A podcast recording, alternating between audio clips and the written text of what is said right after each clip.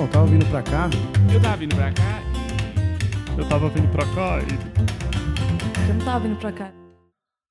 Sejam bem-vindos ao Tava Vindo Pra Cá podcast. Eu sou o Daniel Sartório. No episódio de hoje eu conversei com Marcelo de Moraes. A gente teve uma conversa muito maneira sobre, sobre como produzir uma noite, sobre a vida dele no exército, o fato dele não ter tido acesso a um rádio ou a uma TV até os 9 anos de idade. E eu me identifico um pouco com isso também, que eu tinha uma TV e um rádio, só que eu era muito censurado em casa. Esse é o quinto episódio, tá muito legal gravar esse podcast. Eu fico feliz que as pessoas estão gostando. Eu lancei agora podcast também no YouTube, tem um canal, vocês podem assinar lá.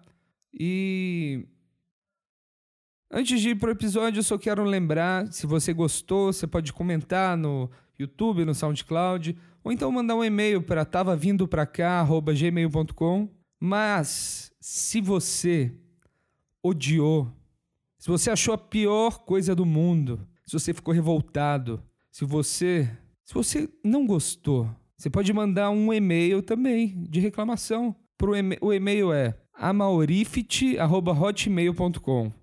Ou então, como ele prefere que diga, mesmo ele não tendo concordado em deixar o e-mail dele aqui, amaurifte@hotmail.com. Eu não quero que nenhuma reclamação passe em branco, então vocês podem mandar muito e-mail para ele, tá bom? A entrevista vai começar agora, espero que vocês gostem.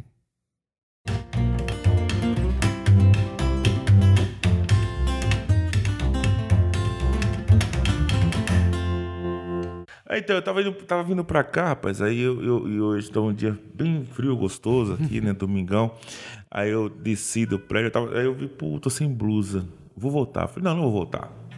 Aí eu fui andando, andando, e começou a esfriar um pouco. Falei, quer saber, eu vou dar uma corridinha de leve, né, para não estourar o joelho e tal, porque, né, fica...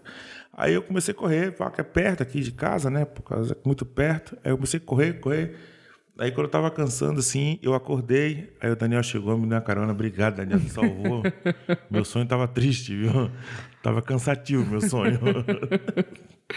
o sonho que você já acorda suado é, e fala assim, ah, foi bom exercício. É, foi muito bom, muito bom. Mesmo no sonho cansa, viu? Ai, meu Deus. Pô, gente, tô aqui com o Marcelo de Moraes. É, e, Marcelo, é, vamos começar falando da sua infância, assim. Você vem de uma família bem religiosa, né? Sim, sim. Meus pais são cristãos, são evangélicos. Eu também tô, sou até hoje, sou, estou. Né? é, é, é, minha infância, e eu, eu, até... Isso é uma grande... Eu, eu perdi muito, muita coisa na minha infância por meus pais ser cristão, por única razão. É, meus pais não tinham televisão em casa. Não né? tinha Não, TV, não, na congregação, cara. na congregação as pessoas não costumam ter. Hoje melhorou muito, sabe? Mas na época eles não colocavam TV em casa, não tinha rádio, não tinha. Então, assim, eu, hoje eu vejo alguns colegas fazerem piadas de desenhos e eu não, tinha, eu não tenho essa referência, entendeu? E eu, eu, gosto, acho do caramba, mas eu não tenho essa referência. Eu, eu comecei a ter, conhecer alguns desenhos da minha época agora com a internet e tal. Então eu nasci e, e me criei nessa, nessa né? Só ir igreja para casa, igreja para casa, escola, academia, é, pro judô, que eu fazia fiz judô desde criança e tal. Então eu não tinha essa referência de desenhar pouca, pouca coisa, assim. E até que idade foi assim? Até umas, uns nove anos. Nossa, nove Até anos. uns nove anos. Porque com nove anos eu conheci os Trapalhões. Aí não deu aí, pra voltar atrás. É, aí, aí, aí, eu comecei muito a ficar encantado com os Trapalhões. Inacreditavelmente, em 1988, eu tenho uma carta que minha mãe me deu ah, no ano passado, que eu escrevi. Meu pai, porque eu era um moleque muito danado, eu era um moleque um imbecil, sabe? sabe? De respostas idiotas, assim. Eu sempre fui. E meu pai era muito severo, muito, muito sim. Então, ele não, filho tinha que andar certinho naqueles tempos, aquela coisa antiga, né? Sim. Se apanhar na rua para em casa, aquelas coisas assim. E uma vez ele estava bravo e não deixou andar de bicicleta, eu fiquei muito bravo, sabe? Pô, eu tirei uma nota boa, sabe? Eu não tinha, nunca fiquei de recuperação, nunca, nunca, nunca, fiquei, nunca, nunca tive nota vermelha, nunca tive isso. É, já tive várias. Ah, eu nunca tive e tal. Eu nunca tive, porque eu gostava, sempre gostei dos altos, chama todo mundo de idiota e tal. Então eu, eu, eu, falei, não, eu não posso tirar nota baixa, senão os caras vão me pegar. Então, eu, então eu me A minha, a minha, o meu estímulo era esse, entendeu? Sim. Não era nem para ser o presidente, não sei de nada. Né? Era, era para zoar todo mundo na escola. E aí, um dia, meu pai, eu fiquei bravo, porque, pô, era um bom aluno, sei o que, não deixou andar de bicicleta no sábado. Cara. Fiquei muito bravo, muito bravo. Aí eu escrevi uma carta. Sofre, uma carta sofrência, minha, sofrência. Eu, esqueci, ele, ia trazer essa carta, eu esqueci de trazer. Eu, eu, eu, eu mandei plastificar essa carta. Eu, eu escrevi essa carta aqui. É, que, é muito duro, minha vida era muito duro, que ia sofrer, tal, mas eu, eu, eu, eu vou, eu vou seguir como faz os Trapalhões, Dedé, Didi, Mossu, Zacaria, o Pelé, vou sofrer com paciência e um dia eu vou vencer. o inacreditável... Nove anos de idade? Com nove anos de idade. O inacreditável foi o seguinte, de todos que eu citei, só o Zacarias e o Mussu que eu não conheci. Os outros todos, eu- o Pelé eu fiz um show para Tim, é, uma apresentação, show é uma coisa muito, né, Fete Sangala, uma apresentação de stand-up comedy, foi no primeiro é, congresso de... É, é um nome que dá, não sei lá, da, da saúde, é, simpósio. Simpósio. Primeiro simpósio é, estadual da saúde, que foi em Santo André. Eu fiz um evento lá e que o Pelé estava presente, eu não sabia. E olha a coincidência do destino. Eu, além de não saber, eu, eu, eu estava com a camisa do Cosmos. Caralho, o Essa time, o time do Pelé. o último time que Estados ele jogou Unidos. profissionalmente. E, e, e, e foi essa coisa de solteiro, que você não tem, acorda assim, caramba, não tem nada limpo passado aqui. Pá, meti a camisa do Cosmos. e fui. Pô, humorista, tô no palco. A gente, tem, a gente tem essa proteção, sabe? Quando não te, tem, não te dá um briefing antes, ah, o evento é X, Y, preciso que o humorista esteja de terno ou de social. Quando não tem esse briefing, é lindo, a gente tem essa proteção para ir à vontade. E lá, quis Deus que eu. É, eu tinha uma, uma piada que eu fazia dele. Desse dia pra cá eu não fiz mais a piada que eu fazia com ele. Mas você fez a piada e descobriu que ele tava depois na plateia. Foi Depois, porque a piada foi muito boa, todo mundo riu muito, muito, muito. Eu eu tava saindo do, do local, que não era nem um palco, era um tabladozinho assim. Eu tava saindo, a minha que trabalhava com a gente falou assim: Ô Marcelo, vem aqui, vem aqui, o Pelé quer falar com você. Aí eu olhei e ouvi, falei: ah, deve ser sósia, né? Eu falei: ah, beleza, beleza, aí andando.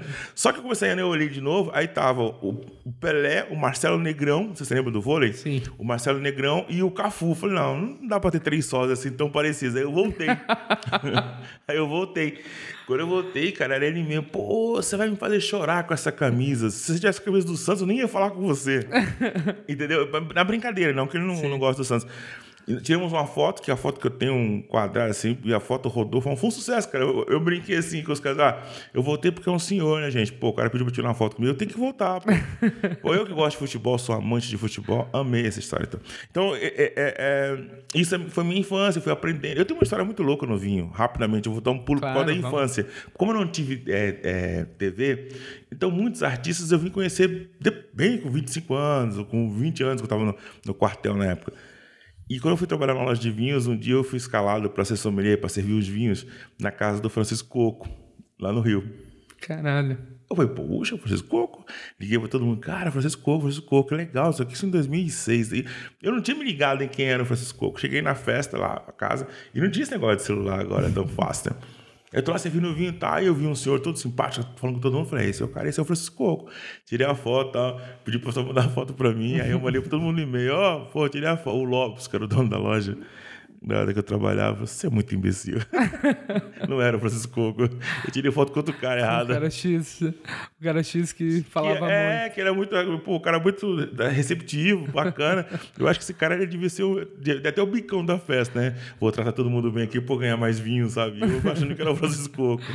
Ai, do caralho. E isso, isso que você falou dos seus pais, eu passei muito com isso também. Não porque meus pais eram cristãos, mas a minha mãe ela tinha um senso de humor muito bizarro. Então, tudo que ela não achava graça, ela meio que me proibia de assistir. no- Então, eu não Ah. tenho esse negócio com Chaves, eu nunca assisti Chaves. Então, Também não. piada de Chaves eu não conheço. E, e eu lembro até coisas assim que são boas hoje em dia, que Uhum. as pessoas que gostam de humor gostam. Tipo, Mr. Bean. Minha mãe odiava Mr. Bean do jeito. Olha só, e é legal. O Chaves, pra mim, é como assistir, um- ouvir uma música inglesa, assim. Eu que não falo tão bem inglês assim, é, eu, eu uma terapia, porque eu ponho uma música, eu falo pros caras, meu, por que, que brasileiro que não fala inglês quer ouvir música internacional? Sim. Pra quê? É, pra te tirar. É uma música que te tira de algum lugar e te deixa em outro assim, sem que ninguém saiba que você tá ali. Então o Chaves é aquilo. Eu fico assistindo, eu dou risada das pataquadas, mas não sei pra onde vai nem pra onde veio. Eu não tenho essa afinidade como tem outros, outros, outras pessoas têm com o Chaves. Não tenho. É, é porque é um- né? uma memória infantil que Exatamente, você tem, né? é, e, é. e é, é difícil pegar isso hoje em dia. Não dá pra assistir as 400 horas tem de episódio, No- do é, episódio do é, Chaves é. pra entender uma É, piada. A gente respeita, sabe que é sucesso. Isso aí. Não, com certeza. Estou falando de nós. eu, eu. Marcelo de Moraes odeia Chaves. Não, é, pô, você é maluco. Os trapalhões, os trapalhões mesmo, é- é- era legal até a página, página 2, não tinha muita coisa, mas era, eu gostava das caricaturas do, do Didi, entendeu? Puta, eu achava Sim. divino as mancadas do, do Mussum, entendeu? O Dedé realmente ele sempre foi sem, sem, sem, é muito. sem, sem muita Ele era expressão. meio que o escada. da- É, da- é, era escada. E o Didi, engraçado, o Didi, eu até falei pra Didi que eu conheci, eu, pô, eu não gostava de você nos Trapalhões, eu achava ele imbecil. eu ficava com raiva dele porque ele sacaneava todo mundo e, saía de espertão, entendeu? Que era o papel dele, entendeu? Ele era meio perna longa. É, né? perna longa, é. O que, o que que a perna longa faz mesmo? é uma boa. É uma Eu boa. não assisto, só vou assistir, cara. Nossa, perna longa, você não conhece assim? Não, eu conheço, sei que. Não, ele é, basicamente, episódio. ele é basicamente o Didi do, do desenho animado. que Ah, ele é legal. um coelho que quer sempre le- levar vantagem e tudo sempre dá certo do lado dele. Sim, sim. É legal. Então, eu- aí eu, muita coisa conhecendo depois de grande. Turma da Mônica, vim- eu fui no estúdio do Maurício, eu ia falar Maurício Meirelles, ó, do Maurício de Souza. Muito bacana. Foi, até porque é, eu tô atropelando, depois você volta aí pro negócio. Até porque na época eu tava Acho. montando musical infantil, eu queria estudar, saber o que eu queria. O que, que me daria retorno financeiro rápido, entendeu? E aí tinha umas coisas que. Aí eu fui conhecer um pouco do, do que se faz no Brasil e tal. Então foi legal, foi legal. Eu acabei conhecendo algumas coisas assim depois de, de, de grande já. Mas não tem uma referência assim de. Sabe? Mas eu imagino que você ganhou em outro lado também, né? Assim, Já que você não tinha isso, Sim. você deve ter brincado mais na rua. Você Brinquei mais na ter- rua, joguei mais futebol. ah, pô, eu, eu, judô eu brincava bastante. Lá eu comecei fazendo karatê. E aí eu comecei a ficar meio gordinho e tal. E o karatê, no kata, beleza, mas quando eu pro tatame a história era diferente. E aí eu, eu, eu, eu saí, porque lá era uma, uma- era uma academia, era uma companhia de lutas. Então tinha karatê, judô. Kung Fu na época era muito, porque quando eu era moleque, os japoneses, eles herdavam, assim, eles, eles, eles reinavam, reinavam, herdavam. Sim. Então, tipo, meu, você fazia karatê ou era japonês, isso aqui, pô, você ganhava as meninas na escola porque você é da cultura japonesa e tal. eu até brinco isso no meu show, que a única coisa que eu tinha do, do japonês era a sandália karatê, porque na- não sei se não sei se você, é mais, você é mais novo que eu, né? Eu sou mais novo. Eu tô 43, eu tem tenho quantos? 28. Ué, bicho, puta merda. Preso com, com essa dúvida. Só pra você ter ideia, o, o- o- lançaram uma sandália karatê. O que é uma sandália karatê? É uma sola de pneu quadrada e umas, um, sabe, umas, né, umas coisas assim. E eu, eu comprei aqui só pra dizer que eu tava na moda, entendeu? Então, assim, aí eu, eu comecei a assistir alguns desenhos, que era o Jasper na, na minha época. Poucas vezes, quando eu ia na casa do meu, meu amigo pra brincar, porque meu amigo até hoje, Mogi das Cruzes, pra brincar, tinha lá, com as- marcava com as minhas pra brincar na casa Você, dele. você é de Mogi. Na verdade, eu, eu nasci na Bela Vista e depois meus pais foram morar em Mogi, que o pai era agência, era agente público federal. Então a gente foi morar em Mogi, depois fui pro Rio, depois Brasília, então eu fiquei meio nômade assim. Eu comecei a estudar em Mogi, no Célia Pinheiro Franco. Eu não fiz prézinho, já entrei logo na primeira série, porque minha mãe, com esse negócio de viagem, minha mãe ensinava, me ensinou a escrever. Eu, eu- quando eu entrei na primeira série, eu já sabia ler e escrever. Então eu já deu essa. Aí eu, então eu fui estudar no Célia Pereira Franco, que é uma escola municipal lá em Mogi. Então eu tenho alguns amigos lá nessa época ainda. Então, então a gente ia. Eu falo com eles, vou pouco lá, acho que fui duas vezes, três vezes lá. E uma vez eu, fui, eu saí aqui à noite só para conhecer. Eu vou lá na escola estudar. Fui lá à noite olhar. Saiu daqui de noite e foi pra lá, pra ir na É, escola. foi eu, o Caio e o Denis, Denis Moraes. Vamos lá, vamos lá gente, eu olhei, oh, pô, que legal, fiz selfie e tal. Vambora, tchau. E foi depois, depois de uma degustação de vinho ou vocês estavam. Não, não, tava normal. Pior que eu tava normal. Eu tenho essas brisas, às vezes, de pegar o carro de madrugada e sair, vou pra Santos, vou pra. Caralho. Às vezes eu tenho essa briga, eu pego o carro, vou, vou lá na vou lá pra Guarujá, chego lá, como um lanche e tal, e volto. Porra, eu, eu, essas gosto de, eu gosto de dirigir também. Eu tenho essas de brisas, noite, eu tenho- assim, eu, eu gosto tenho. de viajar. Sair à noite. Por isso que eu peguei o carro blindado por isso, né? Porque, tipo, não tem esse problema. Eu, se, eu- se ninguém tiver comigo, eu posso ir só, entendeu? Já fui no, no Heliópolis comer é, sarapatel três horas da manhã. aí, em frente à delegacia ali da, Você da, da comprou um favela. carro blindado pra poder comer comida na favela. Na, na favela, é, na favela. Eu- né, Isso foi. não, Mas sabe que na favela não dá nada. Na favela você pode ir com qualquer. Ninguém nem toca em você. Sim. Nem toca. O problema não tá na favela. O problema tá fora. Entendeu? Você, em Moema já quase fui assaltado duas vezes. Em Moema. No Heliópolis eu, tenho, eu vou. No Heliópolis eu vou de, tranquilo, tranquilo, tranquilo. E o que, que- o, e o que que tem lá? Do, o que que é esse sarapatel? Eu já ouvi falar Essa disso. é, é, é, é uns, uns miúdos de porco, de bode, assim, que eles fazem. Um, a comida nordestina faz um bolinho assim tal. É, como se fosse de galinha, mil de galinha, sabe? Sei, sei. É, não é mil de galinha, mas é como se fosse mil de galinha, só pra você entender um pouco. Fígado, moela, sabe aquelas coisas, Sim, é, sim. os miúdos internos. Isso é muito gostoso, é um, bu- um bucho muito bacana. Eu, eu curto as comidas nordestinas. E lá tem todos os bares ali, acho que o pessoal são tudo nordestinos, então eles deixam essas porções, é porque nem fica bebendo e pede pra comer, pra manter, se manter vivo na bebida, né? E é muito e é barato também, né, cara? Isso é longe, mas é barato. Mas assusta as pessoas. Ah, Heliópolis, pô, bicho, é bem tranquilo. É, eu não, tranquilo. eu não conheço muito São É. Paulo, então é difícil eu cair num. Deve ser ruim em qualquer lugar. Por, por exemplo, aqui eu tô, eu tô no, a gente tá no centro, região central aqui. Então eu tô sentado aqui no bar. Tá? Sento um, três meninas ali. Então, se eu mexer com as três meninas, não vai dar nada. Entendeu? O namorado vai chegar e falar: ah, babaca do gordo lá mexeu comigo. Tá bom, vambora. Agora lá em Heliópolis. se você tá três meninas, faz um favor, coma e vai embora. o que você pediu, não mexa com as meninas, entendeu? É, é essa, é, esse é, é- é o estatuto de andar bem, entendeu? É, é que aqui as pessoas faltam com respeito com o próximo, não rola nada. Na favela é diferente, É né? verdade. Na favela é diferente. O... E você foi militar também, né? Fui, fui, fui, fui dos, das Forças Armadas. Eu fui do Exército Brasileiro. Mas você entrou, você entrou com 18 anos Entrei com pelo 18 anos, alistamento. é, fiz e- alistamento, depois fiz, fiz um, o CPOR, que é o curso lá obrigatório de, de se torna oficial, e depois eu fui servi, fui para o 11 GAI, que era um o 11 GAI é o 11º grupo de artilharia antiaérea. Fiquei à disposição desse e foi muito bacana, porque naquela época eu já comecei a mexer com tecnologia no quartel, né? Ah, legal. É, naquela época, em 92, eu, eu, peguei o impeachment do Collor, todo o impeachment, por isso que eu odeio o PT.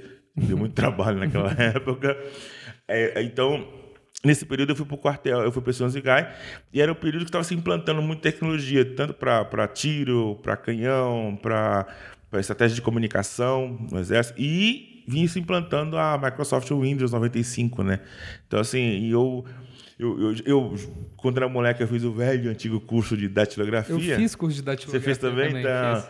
tá. E aí, quando chegou o computador, eu falei, ah, isso aqui é, isso aqui é uma máquina de escrever mais rápida. então, eu sou da época do MS-DOS, aquelas coisas todas. Então, e aí, o Exército começou a forma- é, informatizar e as escalas de serviço começaram a ser feitas pelo computador. Só que ninguém sa- manjava. E aí, eu fui um dos primeiros ali da minha, do, meu, do meu batalhão. E aí, eu, eu, de, de ser oficial, eu me tornei um cara, tipo, o, expert do, do, de digitar escala, ensinar é, oficiais, sargentos, né, os recrutas que estavam entrando, porque são auxiliares dos oficiais e dos sargentos, né? Dos, dos, dos oficiais subalternos. E aí, putz, eu me, me evolui, fiquei quatro anos oito meses lá, foi muito bacana. E aí, eu, a minha qualificação militar era comunicação. Então, Ah, muito sorte. legal. Então, eu, muito bom. E o. E tipo, você, você tava lá, você poderia ficar lá quanto tempo você quisesse Não, não, ainda? quatro anos e meio você é obrigatoriamente da baixa. Eu sou oficial Ah, temporário. Você tá. tem que dar baixa obrigatoriamente. Eu poderia ficar se eu fosse um concursado, porque com 18 anos você pode fazer o concurso da ESA, que, por Sim. exemplo, que é da, da Escola de Sargentos, da, que é na, em Sete Lagoas. Ou ir para a MAN, para quem é filho de militar, quer ir para a MAN, se passar no- no- na prova, você ficar na MAN, que aí você vira oficial de carreira. Você sai lá, é, vira cadete lá dentro, aluno, cadete, aspirante, vai para a tropa, oficial, aí vai até general. O exército, o sargento vai até no máximo subtenente se tudo certinho não tiver muita alteração, chega lá. Nossa, o dia que eu fui fazer foi, foi, foi meio bizarro, assim, no, que eu fui, fui alistar É. e o, e o major lá na minha cidade, ele fazia quase um stand-up, assim. Ah, é Ele- tiro, de, é tiro de guerra? Não, era um É quartel exército, mesmo? o quartel de São João Ah, del. Rei. Eles são ah, um São quartel, Rei tem um quartel lá, tem, é é um verdade. quartel de montanha. Aham. E o cara fazia cada piada, ele começava assim, olha só, vocês... aqui-" Não, mais bizarro, não sei se isso rolou da sua época, do... Que enquanto você tá esperando, eles passam um vídeo pra gente mostrando pô, como é legal ficar no exército.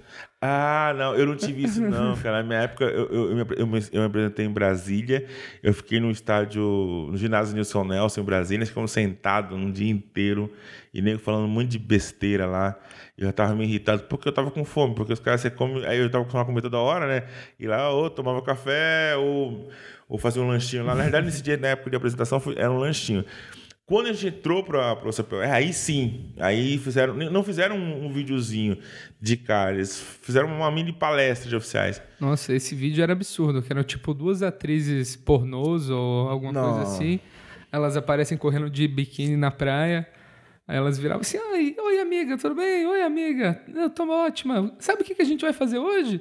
Vamos passar o dia no primeiro quartel de montanha, não sei o quê, de não sei onde. Nossa. E, e a coisa mais Isso ridícula é do mundo, muito boa, cara. né? É, é bizarro, É uma bizarro. piada muito boa. E aí, esse período você tem várias histórias idiotas, muitas coisas que acontecem no quartel que pessoas nem imaginam, entendeu? Muito- até eu, eu, eu, eu fico, eu vi muita coisa acontecer, muito, desde acidente é, até coisas propositais acontecer. Então, é, mas é legal. Eu, eu digo assim, todo cidadão, é, o, o, o cara puder passar pela vida militar, seja ele ah, como soldado mesmo, lá os oito meses, nove meses obrigatório, que a primeira baixa é nove meses, Sim. é, seja o serviço obrigatório e a faculdade acho que é importante para a formação do homem, é muito bom. Você você sai com. Você sai preparado, velho. Sai preparado. É melhor do que ler a, o, tio. Como é o nome do tio Suzan lá? Arte da Guerra. Ah, Porra, sim. Melhor do que ler aquilo lá, bicho. Porque tu sai preparado, sai disciplinado, entendeu? Claro, você fica, você fica relaxado, mas quando tem que aplicar a disciplina, você aplica. E, e funciona. É, eu imagino Funciona. que. Funciona. Eu acho que tudo, que tudo assim tem alguma coisa legal que você pode aprender, né? Sim, No- sim. É, é porque você memoriza aquilo, né? É, é como é um recurso de estudo, né? Tipo, Sim. pô, eu, agora eu preciso fazer o quê? Eu preciso fazer uma conta, meu Deus do céu. Aí você vai lá, no, seu cérebro vai lá onde você estudou. Então é uma coisa, um momento de dificuldade, de irritação. O que, que você fazia naquela hora? Você estava com a arma na mão, você atirava em todo mundo no quartel? Não. Você tinha outro plano para poder você se livrar daquilo. Qual era o plano? Ia fazer uma sacanagem, ou sair na frente, ou pegar o cara, ah, você tá me zoando, vou colocar na escala vermelha que é fim de semana. Botava o cara fim de semana no quartel de serviço e ficar de folga. Então, são planos, são, né, são planos que você sai na frente. É, que não é essa- nem é sacanagem, na verdade é, é um plano de que, que acontece hoje na vida, hoje na nossa vida civil aí. Entendeu? Sim, como lidar com. Exato. Se o cara tem a oportunidade de colocar três outdoors na porta do seu prédio fazendo propaganda, ele vai colocar. Mas e aí, cara? E depois, depois disso você, você trabalhou como segurança? Não, antes disso, eu sempre quis ser artista. E ainda estou querendo até hoje. Mas e, e eu não sabia o que fazer, cara. Eu, não- eu, não, eu não queria trabalhar, eu não queria ser um funcionário público.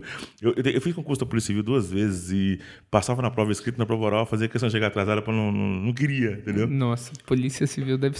Ah, eu fiz, fiz, e meu pai era, ficou bravo comigo um bom tempo por causa disso aí.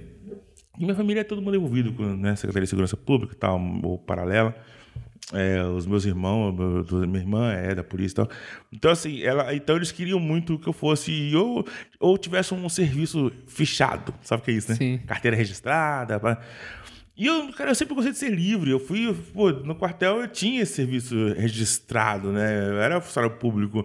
Eu sei exatamente que é um saco, que você eh, tinha aquela rotina e que se aumentasse alguma coisa de grana, era micharia no fim do mês, fim do ano. Dizer, É. não era isso que eu queria pra minha vida, entendeu?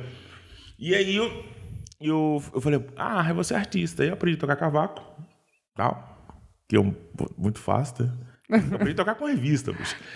Então eu falei, ah, vou ser pagodeiro. Daí, tá, hora de ser pagodeiro. Entrei num grupo lá em Brasília, que acabou. Isso, você tava morando lá na Já época. tava morando Você lá. Você viu aonde? Em Brasília. Brasília, Brasília, mesmo. Brasília. Depois fiquei à disposição do QG, quarta general, no final, no final já da, de dar baixa. Aí tem um grupo lá. E Brasília, pô, todo mundo carioca, né? Pô, a maioria pessoal no bairro do Cruzeiro, e todo mundo é do Rio ali. Então, e eu, eu tocava ali, tocava em Taguatinga. É, Taguatinga tinha um bar que é muito conhecido lá, que também tinha um outro bar com o mesmo nome em São Paulo, que era o Baiuca, e a gente tocava domingo lá no Baiuca, lotava. Era um negócio muito louco. Era... e eu, pra mim era muito legal. E depois aí eu vim pro Rio, falei, ah, pro Rio, porque pro Rio vai ser legal, porque eu tô perto lá no Rio, ali, tem a Globo e tal. Vou... Aí eu vim, entrei no grupo no Rio, não funcionou. E quando foi assim, em 99, final de 99 para 2000, 2000, 2000 é, junho de 2000, a gente tava fazendo, gravamos, chegamos a gravar um take lá pra Xuxa, caramba tal, e do nada acabou o grupo. Pô, eu me senti um. Putz. Sabe, decepcionado. Daí eu vim pra São Paulo em 2000 e falei, ah, quer saber, eu sou, de, eu sou paulista mesmo. E isso já tinha. Eu saí de casa com 14 anos, fui morar com meus tios em Brasília tal, e. E daí, eu, quando, eu- quando eu falei assim, ah, eu sou de São Paulo, eu vou pra São Paulo. Vou pra São Paulo, porque eu sou de São Paulo. É, não, sou, não sou carioca, sou Conhecer paulista. suas raízes. É. Cheguei em São Paulo, cara, assim, num, num dia chuvoso, desci ali na, na barra, na, na barra no Tietê.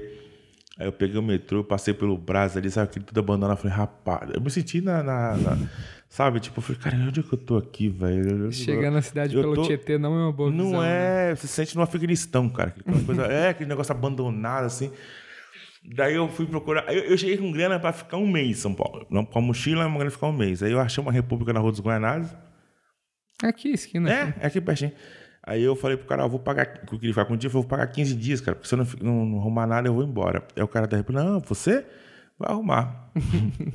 aí eu arrumei um, um trampo de segurança de rua no Lago do Arocho, fiquei ali uns três meses. Aí no Natal passei um sufoco, sem comida, sem dinheiro, da- nada. Aí quando eu fui em janeiro, eu comecei a trabalhar numa de segurança na... Não, aí eu fui pro bingo, trabalho de segurança do bingo, aí nas- quando tipo, o cara do locutor do bingo faltava, eu ia pra locução do bingo. Gritar aquelas pedrinhas lá e tal. Cara, eu cheguei no bingo uma vez, né? Que é do proibir, Largo né? do Aroche. Largo do Aroche tinha um bingo onde é uma. uma, uma- hoje, nem, eu nem lembro o que é agora. Eu passo o dia na firma, nem, nem olho o que que é. E aí, desse bingo, eu fui pra uma loja de vinho, porque eu ia trabalhar registrado. Na rua Aurora, que é ali do lado, uma loja de vinho, já fechou também. É, eu fui trabalhar de segurança lá. E depois de uns dois anos que eu tava trabalhando de segurança lá, os donos brigaram. Aí um abriu uma mesma loja, igualzinha na outra esquina, na Vila de Carvalho. aí falou: vamos trabalhar comigo? Eu falei, mas de segurança? Eu disse, ah, não, eu vou não. Daí, o seu Alfredo, que era o dono dessa loja, ficou na loja, aí, eu- ficou ele e as filhas e tal, e mandou o cara que vendia vinho lá, o sommelier, embora. Uma desavença mandou embora. E ficou sem ninguém para vender vinho. Aí no dia seguinte, lá, acho que ele combinou, conversou com a esposa dele, aí a dona Magali falou: pega o Marcelo, pô, segurança, conhece todos os clientes, põe ele aí pra trabalhar de sommelier e tal. E eu, não sabia, eu nem bebia hoje. aí eu falei: Ô, grandão, ele falou: Ô, grandão, vem cá. Vem aí, põe uma roupa melhor aí, vem aí que a gente precisa fazer um trabalho. Ele, tá bom, achei que era pra ir com ele buscar dinheiro no banco, coisa assim. Tipo, ah, a partir de hoje você vai vender vinho aqui. Eu falei, "Seu Alfredo, eu nem bebo. Eu não, você é uma pessoa que, pô, você é comunicativo, você conhece todo mundo. Vai lendo os contrarrotos aí, vai contando historinha pro cliente que ele vai comprando. E aí começou minha vida, cara. Aí onde mudou minha vida. É, infelizmente ele faleceu tem uns. Ah, ele faleceu no dia que você, nós fizemos, nós estreamos lá no, no Jaraguá. Putz. Eu não sabia, e aí, na, sábado passado, eu fui na missa de sétimo dia dele. E eu, tudo que eu, que eu- Toda essa, essa abertura de mente, de vida, rumo e de, de profissão, que eu já posso dizer que eu tenho, eu, a gente deve. Eu devo a, a, a a generosidade dele de trazer um cara despreparado para. Para um, lugar De que dar essa primeira é, oportunidade, Essa, é a né? oportunidade. E eu tive a oportunidade várias vezes depois disso, que eu criei um canal de TV, que gerava conteúdo pro UOL, de ir almoçar no restaurante dele para agradecer ele. Não, grandão, não, se quiser. Uhum. Ah, vai pra lá. o. Ele é muito brincando. não- porque as pessoas eles não dão oportunidade. É, é difícil, a oportunidade é difícil. E a gratidão, cara, isso o ser humano tem que ter, isso eu tenho em tudo, cara. Com certeza. Muito, muito. Tenho muita gratidão é, por muitas pessoas que me abriram as portas aí. E, cara, e isso é muito bacana, porque você. Porque o problema não é. Ah, mas o problema não é o cara que abriu, é você que continuou. Tá, mas se não abrir, não tem continuidade, velho. É, exatamente. Entendeu? Não tem continuidade. E foi muito bacana. Aí daí eu, fui, daí eu montei um blog, que era o Bom de Vinho, que virou um programa na internet, numa TV da internet. Neste período de TV da internet, eu conheci o Rafael Cortez, que fazia um programa, era- fazia um, um programa na internet, num canal de TV que gerava conteúdo pro UOL. Ah, E a minha prima era, amiga do, era amiga do Cortez, foi ela Esse programa já tinha, já tinha alguma relação com o humor, assim, já era uma. Não, o Bom de Vinho... ah, Não, mas ele é tão escroto... que parecia- engraçado, velho. É o engraçado. É, é sem não querer. pensado. Exato. E, e era a forma que eu tinha para vender vinho, porque o vinho, todo mundo tratava o vinho como no pedestal. O vinho, este vinho nobre, não sei o quê. E eu não, cara, vinho é, é bom é ruim. Para mim era isso e tinha que harmonizar. Esse aqui serve para comer com carne, esse não serve e tchau, velho. E vinho, eu imagino que, tipo, quando eu tinha 18 anos, as, as pessoas não tinham costume de tomar vinho, assim, meus amigos. Não sei se é um negócio da idade, que você vai ficando mais velho. A não ser fim de ano, os garrafões de vinho na- nas festas de É, família, né? As cantinas da Serra, também muito cantina da é, Serra. Então, eu, eu cheguei a tomar os chapinhos da vida também aí. Não, não tem, não, tinha essa referência, Mas eu tem. acho que o consumo de vinho deve ter aumentado no Brasil nos Sim, últimos anos. mas, né? mas falta muito ainda, cara. Tem muito mercado a se conquistar ainda, entendeu? Hoje o, o jovem adolescente ainda não tá naquela assim, meu primeiro álcool vai ser um lambrusco, que é o vinho mais Sim. básico, docinho pra enganar a mulherada. Então, Não é, o cara quer tomar uma cerveja. Até porque é vai- legal também, né? é, não, o cara quer tomar uma cerveja. Você vê que falta investimento no mercado, entendeu? O cara toma cerveja, o cara vai tomar uma tequila. A menina de 15 anos sabe o que é um shot, entendeu? Não sabe o que é um vinho. É, tipo, nem- não, quer dizer, degustar, sabe o que, que é o vinho, mas nunca bebeu. É, não. Entendeu? É que o paladar do vinho, é- de início, é muito esquisito. Sim, né? mas a cerveja também. eu- Quando De eu comecei, cerveja, eu- opa, era é, a- é um negócio amargo, pô. Você insiste muito pra gostar. Cerveja, cigarro. É. Não sei por que. É, não, eu quero gostar, eu quero gostar. Eu vou. É legal amarga. gostar disso. Não, é amarga de derrubar você, tipo, caramba, que negócio louco é esse? E eu, quando eu, eu vi cerveja escondido, imagina chegar em casa, meu, né? Eu tinha 12 anos quando tomei, quando eu, mo- eu morei na Bahia um tempo, morei um ano, tenho bons amigos lá no, que eu morei um tempo lá no Nordeste. E isso quando eu era moleque, em Soares, um lugar muito bacana, que eu tive lá agora no ano passado, que eu fazia uns eventos inteiros no Nordeste, eu falei, ah, já tô aqui, eu vou lá conhecer, ver como tá a galera e tal. Da hora. E, e, e, e, e aí comecei a tomar ali, provar ali aquela cerveja, mas mesmo assim estranho. Depois parei, vim beber, depois com 30 anos que eu estava trabalhando com vinhos. E o mercado, o mercado era muito, é muito fechado. Até hoje é. Tanto que agora a gente vai até fazer um, estrear um show chamado Wine Comedy, eu e o Alexandre Santucci, falando sobre isso, as gafas do mundo do vinho, porque é descomplicar o vinho, que é, inclusive é, uma- é um título do, vi- do livro dele, que é descomplicar o vinho. Pra galera, o vinho é uma coisa simples, uma coisa natural em outros países. Argentina aqui, pô. Sim, Argentina. Entendeu? Que é um bairro de São Paulo hoje. É, porque o cara que dá para aqui em Buenos Aires é ao mesmo tempo de ir para Manaus. Entendeu? E, então, assim, eu, eu- aí o vinho me trouxe isso, me trouxe o blog, me trouxe o programa de vinhos, que era um programa que ficou assim. Aí, no, no meu quarto programa, eu conheci o Cortez, o Cortez me apresentou, o Marcelo, que era dono dessa, dessa, dessa TV, desse canal. Eu passei a fazer o programa junto lá no mesmo canal, e tinha eu, Rafael Cortez, Jaqueline Petkovic, Solange Frazão, é, legal. Rubens Evaldo Filho. Tinha uma galera, o Richard uh, Rasmussen lá fazia também. Conheci o Rubens, cara. O Rubens, pô, que Porra, maravilha! Eu não gostei desse vídeo, não. Esse filme aí. Não sei se ator, sei não, viu? Ele é bem engraçado, ele é bem engraçado. Aí eu conheci outro cara que é muito fera também de séries, seriados, que é o Paulo Gustavo Pereira. É um cara muito fera. Ele é um cara que manja de seriados assim, estrondosamente. Ele, Não, Paulo Gustavo. não, não é o ator. Não, não, não é. Não é. E aí, e eu fiquei nesse canal, nesse canal, aí o Cortez me essa moral lá, e fiquei, comecei fazendo uns programas, aí comecei a viver só do programa, só da internet, do programa que você viveu. Eu comecei patrocínios e tal. Aí depois fui trabalhar numa empresa que vendia só adegas, essa empresa, meu amigo virou, o dono virou meu amigo também. Eu trabalhei antes disso, trabalhei na Terroir, que fechou também, que é do Lopes. O Lopes é um cara muito conhecido aí no mundo do vinho, um cara que tinha um programa na Rede TV, se falava o Homem do Vinho e tal. É bem... Ah, legal. Mas, ah, inclusive, eu, eu, encontrei agora nesse, na missa de sétimo dia lá, do seu Alfredo, que eles eram amigos também. E aí foi, foi. Aí eu, desse canal que eu apresentava, eu virei dono desse canal. Eu mais um, mais um cara, a gente, a gente assumiu a sociedade para comprar esse canal, compramos o estúdio, na realidade. Sim. Aí com o tempo, o cara. Vocês não- compraram o, o estúdio, equipamento, tudo que só, tava dentro. é, que tava tudo ruim, tudo ruim. Pegamos, a gente entrou, ó, só pra você ter ideia, nesse- eu- nessa época eu pagava 1.500 reais por mês por esse canal. Aí eu, eu, eu quis comprar porque eu falei, ah, tem 12 programas, pô, vai dar um lucro bacana. Aí depois eu descobri que só eu e esse cara pagavam, ninguém pagava. a gente que mantinha o Vocês negócio lá. pagaram pra. É, aí depois a gente pegou e aí com um ano, velho, eu, eu, eu fiquei, eu fiquei na parte de articulação e de artística.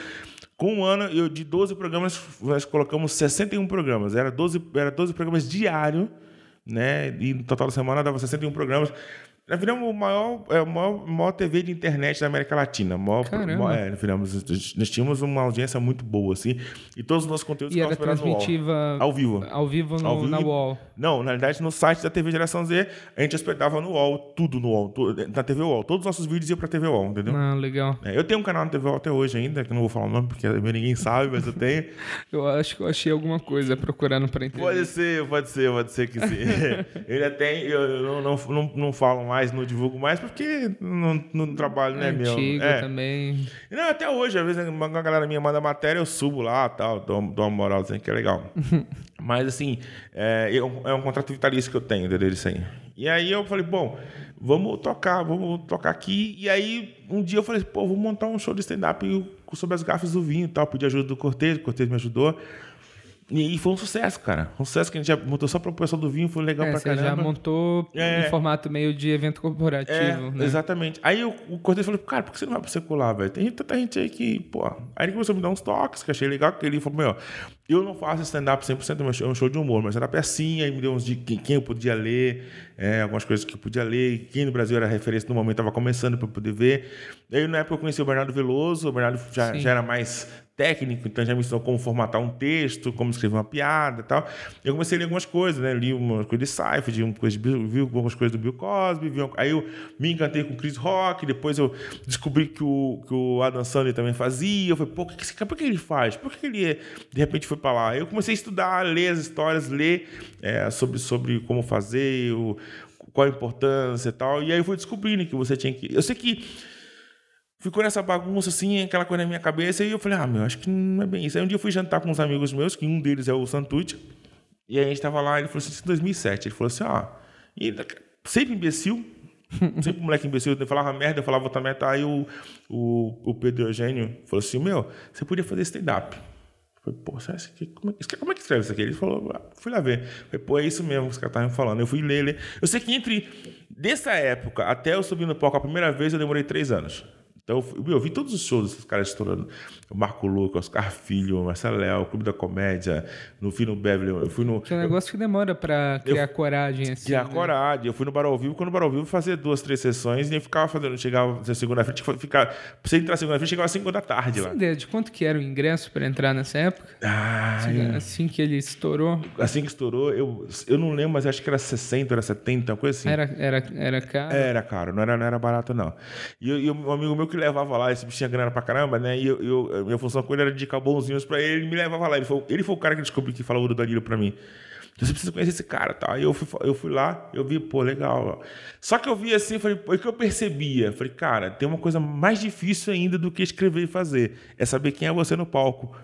Porque Muito entrava, mais Porque difícil, entrava, né? eu via que entrava o Danilo, entrava o Rabinho, entrava a Marcela Leal e que eu falei, cara, mas eles são diferentes. Eles fazem a mesma coisa, mas são diferentes. Tem uma coisa que eu não estou entendendo. E aí eu fui entender quando eu fui fazer, quando eu estreiei como Open. Aí eu falei, hum, entendi. Eu não sei o que eu sou no palco, bicho, entendeu? E a preocupação é essa, não copiar ninguém. Então, eu, eu como tenho. Eu, eu sou um cara ridículo. Se me deixar na Bahia dois dias, eu volto baiano, entendeu?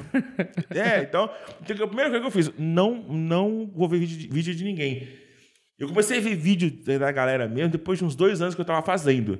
Porque eu comecei a ver, para mim, como eu comecei a abrir um show que tinha convidados, eu queria saber quem. Porque rolou uma época, assim, um negócio muito louco das pessoas fazerem uns Bluetooth de piada, sabe? Sim. Aí, foi, aí, eu comecei a ver- conhecer os textos da galera. O Danilo foi assistir umas três, quatro vezes, já conheci o texto dele no Fricaneca. Danilo não tava Eles repetiam muito o texto nesse início? tipo, Repetia, quando... Que essa que eu tenho a dúvida, assim, que eles explodiram, eles só tinham aquela galera... Não, mas repetir, mas, é mas a rotatividade era muito grande. Ô, Ah. Eu lembro do Danilo Gentili, que eu, eu era amigo, eu sou, quando faz tempo que eu nunca mais fui ver o Luiz, que é o técnico do Fricaneca. Ele era meu amigo, amigo de uma ex-namorada minha, e aí ele me conseguiu uns VIPs pra assistir o Danilo lá. E o Danilo, um dia, primeiro que eu fui o Danilo, cara, eu cheguei lá, o show era 11h59, e tava rolando às 21 horas a Loba de Raiban. Sabe quem tava na Loba de Raiban, mano? Cristiano, Cristiano Torlone, Cristiano Torlone, né? Sim. Maria Maia e o Rodrigo. Puta, não é Lombardi, era outro Rodrigo, um outro ator. Mas, meu, só global. Só global no negócio. Dava 500 pessoas, 600. Aí eu cheguei lá no dia, falei, quando eu cheguei naquela multidão, eu falei, pô, acabou de acabar aqui o o Lobo da Raibão, acho que vai. Aí eu, cadê o público do Danilo, né? Eu cheguei, o Luiz, não vem cá, vem cá. Eu falei, mas é, acabou a pé? Eu falei, não acabou ainda não. Eu falei assim, pô, esse é do Danilo. O Danilo já lotava. E aí chegava o Danilo fininho, só ele e o Ítalo, né? E o povo ficava muito. Eu sei porque eu tava nos bastidores. O povo ficava. Por... e- mas tinha rotatividade, a galera não ia, né? Então, tipo, o cara, meu, Danilo lotava, Oscar Filho lotava, o Teatro Frei Caneca. Eu fui ver o Oscar Filho, Marco Luque. Marco Luque fazia um pouco uma mistura. Era o Marco Luque, a Mel Maher, é Mel Maher que faz a, a Nina, né? E o Fernandinho Beatbox. Eles faziam os três shows juntos no Teatro Fricaneca também, que lotado, lotado. O Oscar Filho eu vi várias vezes no Teatro Fricaneca. E muitas coisas, tem muito texto ele usa até hoje, assim, entendeu? Eles mudavam, assim, com tanta frequência. O público, é porque era muito novo, entendeu? O que, que eu achava? Eu, eu fui... Eu vi três shows do Danilo, o mesmo texto. E eu ri, eu ri nos três, entendeu? Tipo, porque o, o cara é fantástico, ele tava num gás. Hoje eu não, não, vi, mas eu- voltou, mas eu não- ainda não vi o show. Mas assim, e o Oscar Filho idem, entendeu? Embora eu não curtia muito o estilo do Oscar, entendeu? O Oscar tem um estilo meio Jim Carrey, assim, meio, né? É meio, É, eu, eu, eu, eu, eu sou meu, eu sou, eu sou um cara meio quadradão, né? Eu ainda acho que o stand-up é aqui, microfone e tal, entendeu? E claro que não. Claro É que a- tem vários, vários estilos, Claro que né? são vários estilos, claro que você tem que respeitar isso, entendeu? Se bem que agora eu tô, eu tô abusando, eu tô começando a ficar mais, um, né? Mais, Mais meninão. É, eu tô mais meninão, eu tô mais dando umas atuadinhas e tal. Porque você tem que inovar, Bridge. Tem que Sim. inovar. E hoje, antigamente, a- o público não era tão exigente como é hoje. Entendeu? É. Hoje tem várias opções. Boas e não tão boas. assim. Eu não vou dizer que não são boas. As outras opções, elas não, não têm maturidade ainda. Eu acho Entendeu? que é, o que falta na, na nossa noite, principalmente, assim que eu vejo isso. A gente tem comediantes muito bons, Muito. só que tá, muita gente tá crua ainda. Sim. É um show de. não tem muita consistência. Então, tipo. Não é um show que explosivo do início ao fim. Não. É um show que ele vai, vai Dá bem, vai mal, vai bem, dá umas barrigadas. Mas, na- mas também dava naquela época, velho. Eu fui no Baralho e já vi nego da barrigada lá. Entendeu? Já vi Rabinho da barrigada, já vi Marcela.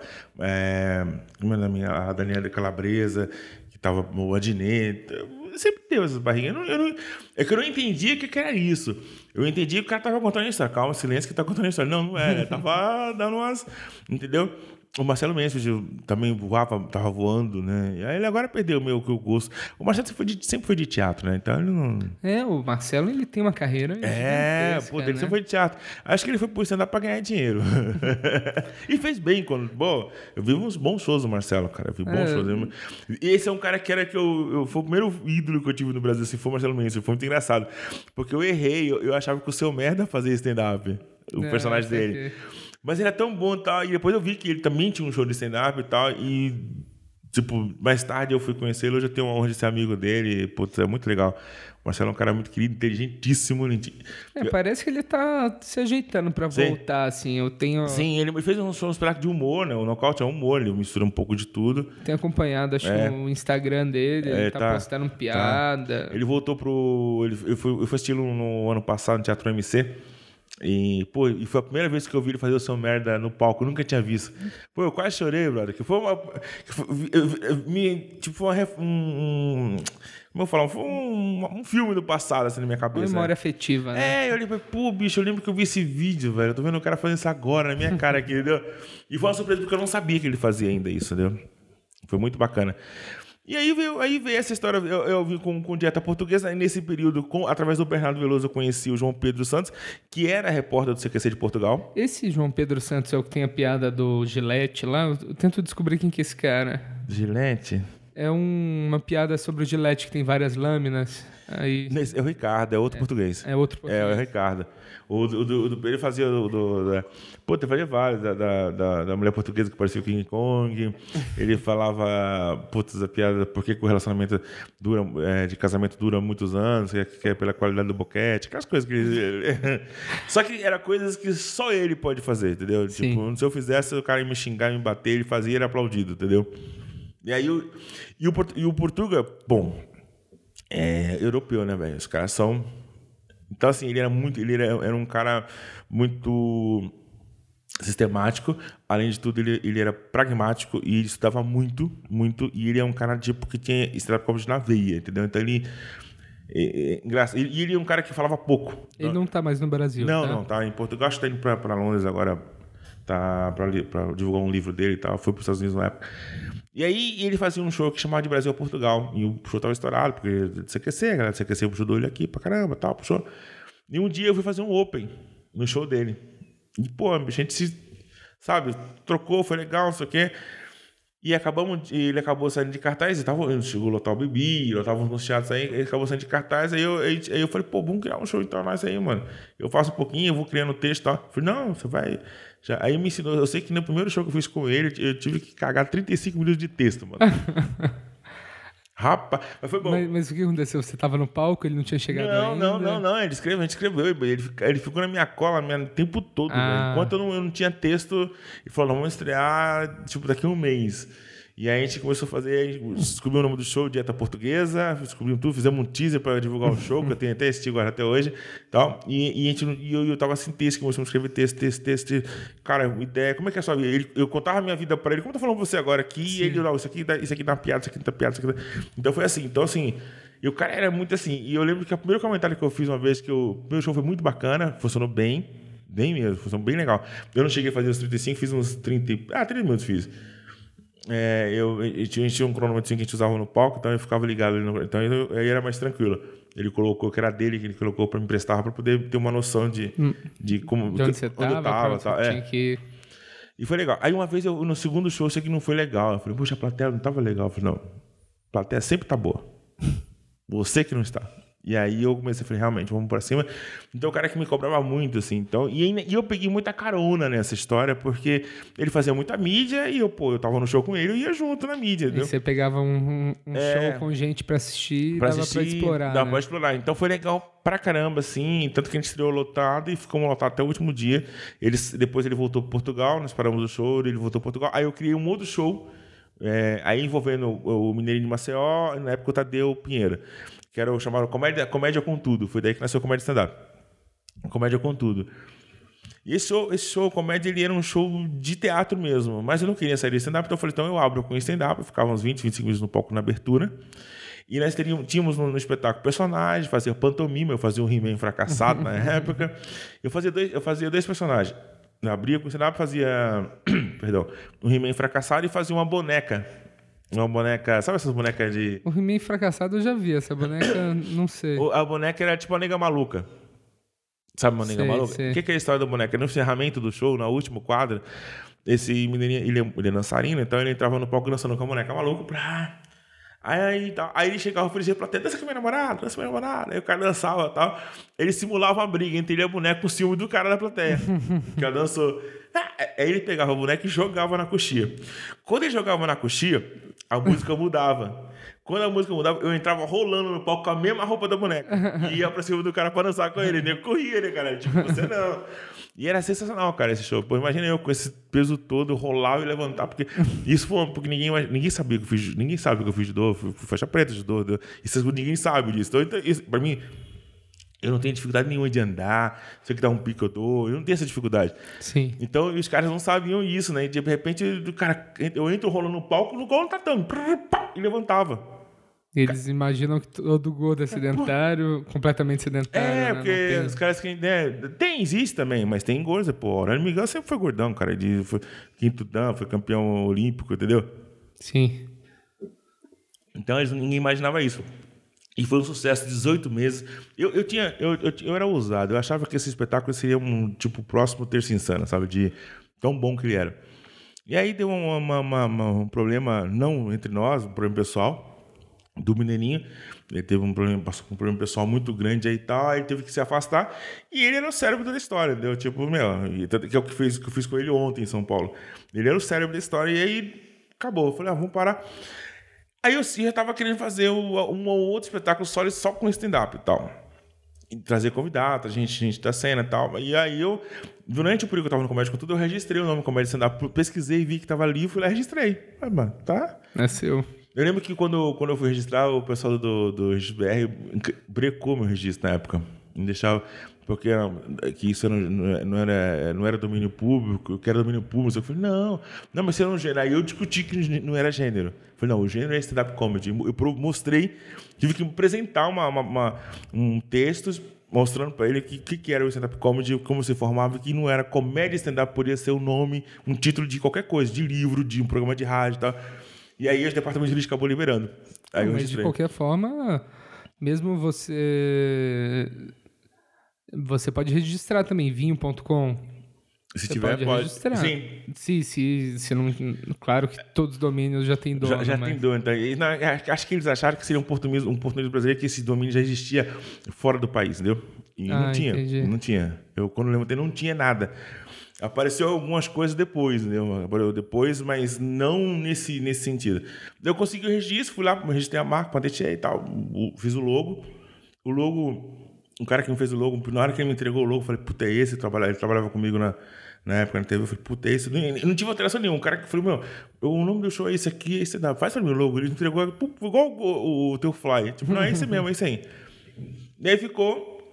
E aí eu comecei. Aí eu não tinha muito tempo pra tocar o show nessa época, eu tava tocando um canal de TV. Eu chamei dois caras, mas eu e mais três caras comigo. Três pessoas comigo. Depois de três ficaram duas, aí nós íamos estrear os três. Aí na semana de estrear eu tive que trocar um pelo outro, porque um sa- podia passar entre o outro. É, um, um deles é meu amigo até hoje, outros dois a gente não se fala mais, então nem vou tocar em nomes. Claro. E, aí, e, aí, e aí ficou nessa. Depois veio outras pessoas. pro- Aí eu, eu queria fazer grupo. E aí eu vi que eu não tenho sorte, eu não sou uma pessoa muito. Eu, eu acho que eu não, sou, eu não sou muito de trabalhar em grupo, porque grupo. Eu, eu, eu não consigo trabalhar em grupo. Não sei por que eu não consigo. Nunca, nunca, com empresa eu sempre consegui, mas no, no, no humor eu não consegui trabalhar em grupo. É que eu assim. acho que no humor, no humor o difícil é você ter um grupo que tá.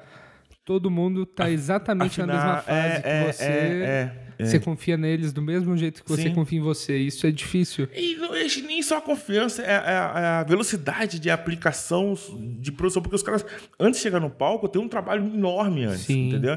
Então eu vi que isso. Aí, aí eu vi que não ia funcionar. Eu falei, pô, não vai. Então, aí eu falei, não, não tem grupo, o show é meu, acabou. Eu criei, eu faço do jeito que eu quero. E foi bem. É, eu bem. acho que era um, que é um formato muito bom, assim, porque você.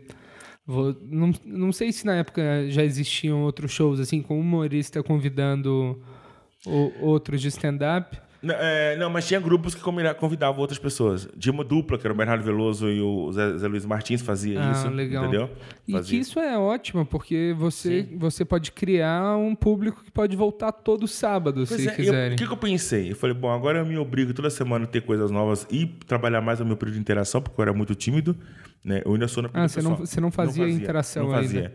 Então eu falei, pra eu mudar, que eu estar todo sábado, eu sou dono do show, cara. Eu não posso passar vergonha aqui, então eu tenho que fazer o negócio funcionar.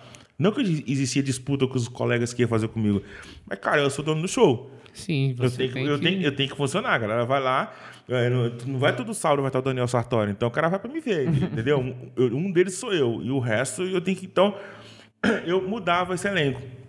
Começava a mudar. No início estava legal, tinha patrocinador, então eu, eu pagava uns cachê e tal. E, e depois perdia, falei, agora não dá pra trazer mais ninguém, vai ser eu. Eu fiquei um tempão sozinho. E aí, o show começa a lotar, fica, fica um case bacana pra, pra testar piada. E pá. aí começou os colegas assim, ô, pô, cara, não tenho dinheiro e tal. E a galera começou meio que, como colabora até hoje, entendeu? E o show começou a pegar. Começou a pegar, mas é um trabalho enorme de investimento, né? O que eu estava falando para você que eu descobri que a gente, não, a gente, a gente- ninguém é famoso nesse segmento. A gente, existe o nível de investimento, quem investe mais, quem investe menos, entendeu? É. É muito louco. E isso do... Sem problema. Desculpa. Isso do de criar uma noite, assim, deixar a noite bombar e criar uma atmosfera legal que seja um bom lugar para comediante mais famoso que vem testar piada. Sim. Você sim. criou, você criou um lugar massa Sim, para sim, fazer. sim. Aí eu, eu- é porque E as pessoas querem fazer por causa disso. E Perdão. É, é, na realidade, o que acontece? Eu, eu imagino se eu fosse para um lugar testar uma piada, eu queria que o cara tivesse gostosa. sim, Então, eu imagino que seja a minha casa. E ninguém quer passar vergonha em casa. com Então, certeza. eu quero receber as pessoas legal, bem, entendeu? Por isso que eu procuro não saber de nada que está acontecendo fora, porque eu sou um cara muito assim, eu sou muito movido pelo estado de espírito. Além de ser um cara de fé, eu também sou movido pelo estado de espírito. Se eu não estiver bem durante o dia, cara, meu show vai ser uma merda à noite. É incrível isso. Então, quando eu tenho um trabalho, eu evito o máximo de. Tanto que, tipo, quando eu- o Caio veio trabalhar comigo, foi, mano, fala com esses caras tudo aí, eu não quero falar com ninguém. Porque eu não quero saber quem é feio, quem é bonito, se eu sou gordo ou não sou, entendeu? Entendeu? Eu não quero saber. Porque isso, isso me, me afeta. Não, me é- afeta muito, cara. Eu sou muito idiota com A- isso. As poucas vezes que eu produzi um show, foi um show que a gente tava fazendo lá no negócio do apartamento. E, tipo, é tanto estresse para uma noite que você chega assim na. Vai dando problema até no final, aí tem problema de público Sim, ainda, sim, de infra- infraestrutura. E além disso, você não consegue. Se você não para e fica sozinho, você não consegue pensar no seu texto, Não consegue. como você vai fazer. Exatamente. Então, Isso prejudica o seu show. bastante. pra- Aí, aí você faz um, um negócio bacana que era pra você se divertir e as pessoas se divertem e você se dá mal. É. Entendeu? Então, não era muito. Então, eu falei, bom, eu preciso me, me enquadrar, eu preciso saber como é, que eu, como é que eu vou resolver. Então, no início, eu comecei, eu tinha as pessoas que me ajudavam e era muito difícil. Depois, eu, eu trouxe uma galera pra, pra fazer o show comigo, pensando que pudesse contar com essa galera. Não dá, porque não dá. É a mesma coisa você botar um goleiro pra fazer gol, não vai fazer gol. É normal, bicho, não tem Sim. isso. né? Ninguém é ruim ou mal, ou mau caráter porque não conseguiu fazer, porque não era do cara, entendeu? Assim como não era a minha, por exemplo, fazer porque eu não faço imitações, eu não, não- porque eu sou ruim, eu não sei fazer, pô, não adianta, entendeu? Não adianta, eu não vou ficar, eu não consigo imitar o cara falando, imagina, entendeu? Então, é, aí eu fiquei buscando até achar o cara que nem o Caio, Também não, tô dizendo que é eternamente, mas amanhã depois o carro pode não funcionar, a gente troca. A, a vida é assim, a gente vai trocando. Até ajustar Sim. onde você quer chegar. Mas em São Paulo é muito difícil, porque no, no horário que eu estou, tem muito show bom, pô. Pô, tem o Comedians, tem o Honda Hall, eu tenho Comédia ao Vivo, eu tenho Hilários, eu tenho. Entendeu? Então, é, é, é um negócio muito maluco pra você manter um show em São Paulo assim, entendeu? Ultimamente. E você acha que o público vai no seu show é o mesmo que vai, vai nessas outras Eles casas? rodam, rodam. Eles rodam. Roda, roda, o público roda. Engraçado. É engra... eu, não, eu achava que não, mas roda. Que eu sei que tem um- alguns que vão em todos os shows, né? Sim. Tipo o São, São Paulo. Paulo, tal, mas não, mas tem, muito, aquele- tem é. muita gente. Esses são os caras que você que, que aparece pro humorista. Tem gente que É. vai que não quer nem saber do humorista, vai assistir e vai embora, entendeu? E eu descobri isso muito francamente na época quando eu tava no Ruth Escobar. Porque às vezes lot... já vi que o começo lotou e nego ligava no Ruth pra saber se ainda tinha, já tinha, já tinha, ainda tinha ingresso no Ruth pra assistir a gente. Então, é por isso que eu sei, por isso que comecei a ficar atento a essa- essas pessoas que rodam, entendeu? E várias vezes em show eu já fiz pesquisas. Ah, assistiram quem, pra quem já foi show de stand-up, eu pergunto quem você assistiu. Então, pela- pelas pessoas que, os, os colegas que eles assistiram, eu sei onde eles foram, entendeu? Que tem uma galera que sabe que uma galera que faz muito ronda, tem uma galera que faz muito comida, então sabem, a gente conhece mais ou menos o ritmo, né? E a produção do. Você tá, você tá em cartaz agora no novo teatro. No Teatro Jaraguá. Teatro Jaraguá. Isso. Eu sempre falo Jaragué por algum Jaguaré. sentido. Jaguaré. É que Jaguaré é o bairro, né? Ali Então, na- mas eu não é- conheço esse bairro também. eu não sou daqui, eu não sei falar nada É. certo. Mas hum, quando você pegou esse novo teatro, você passou um período produzindo para a semanas, estreia. Três semanas. E isso, só pra gente ter uma noção de tipo de trabalho, quão, quão Porque, porque assim, isso foi uma loucura, na realidade. A gente foi meio que deposto, né? Pelo Roberto Justus do teatro. e a gente ficou sem teatro da noite pro dia. Assim, pá, ficou sem teatro, acabou. Uma série de fatores comerciais e outros e outros lá. E aí a gente ficou sem teatro, assim. E o Teatro Araguá, na realidade, quando eu, quando eu tava produzindo, dirigindo a Bela e a Fera, nós queríamos fazer uma sessão lá e não deu certo no Teatro Araguá.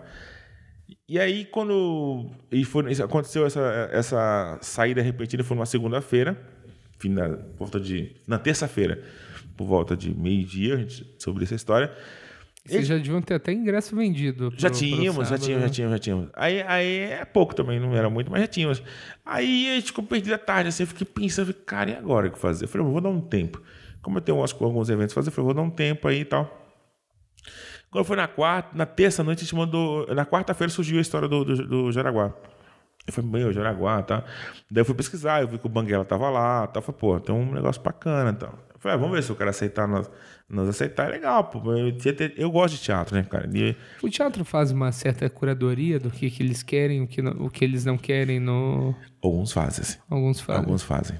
Outros não. Outros, hum, você botou dinheiro. Agora em São Paulo tem alguns teatros que fazem. Quem eles querem, por quê, estudam você, sabe? Procuram saber quem é você, entendeu? É, pra ter Tem uma uns- identidade é, é. também, Ele- né? o, o, o Jaraguá faz a curadoria. Eu descobri depois disso. E, e- e eu descobri porque na, a ideia não foi na, já ia acontecer, mas era para outra, era para outro show, não era para comédia no Jaraguá. Ah, legal. Daí Foi marcada a reunião para outro show. E quando aconteceu o negócio da, da, da, do comédia, a gente chegou pro cara e falou a verdade. Nós falamos a verdade pro cara que, que aconteceu no teatro anterior. Aconteceu isso, isso, tudo verdade. Meu, porque nada melhor que a verdade. Porque amanhã depois o nego não fica assim, ah, não, você não falou que era o negócio que você saiu porque deixou o pinico lá de fora, mas o cara falou que não foi o pinico, foi a torneira e a pia, entendeu? Então nós falamos a verdade. Pá! A verdade pro cara. E o cara, bicho, o administrador lá é um cara de teatro, é um. E, eu acho que ele viu e ele chegou e falou- contou uma história bem assim pra nós, ó. Uns anos atrás veio um cara aqui com essa mesma história sua aí hoje. Mesma história sua. E hoje tá por aí, o cara chama Rafinha Basto. Eu falei, pô, bicho, se eu chegar um quarto do eu tô bom pra caramba. em tudo, né, cara? Eu acho Não, ele muito foda. Vocês ficaram cinco anos Sim. no, no Ruth. Escobar, né? Isso, Cinco. isso aí já é um portfólio, né? Bastante, Você cara. ficar cinco anos com uma noite semanal, é, E antes de cinco anos, nós, nós, nós não lotamos a sala em, acho que em quatro vezes, estourando quatro vezes. Três, três eu me lembro, falta chutando um quarto de gordura, mas três eu sei que é certeza. Não, que e- deu meia casa, assim. E eu conheci a noite lá, no, quando a gente estava começando, todos os Opens colavam lá, porque era, Era a noite mais legal que de- deixava a gente fazer, Sim, né? E e a gente gosta. Eu, pô, sabe que eu, eu, ficava- eu fico muito feliz quando, quando vai humorista assim, assistir e tal. Que eu fico, é uma pena que a gente não, dá, não dá pra abrir, porque eu preciso fazer também. É o material. Eu tenho as minhas responsabilidades semanais que eu tenho que fazer, eu tenho testado meus ritmos no teatro.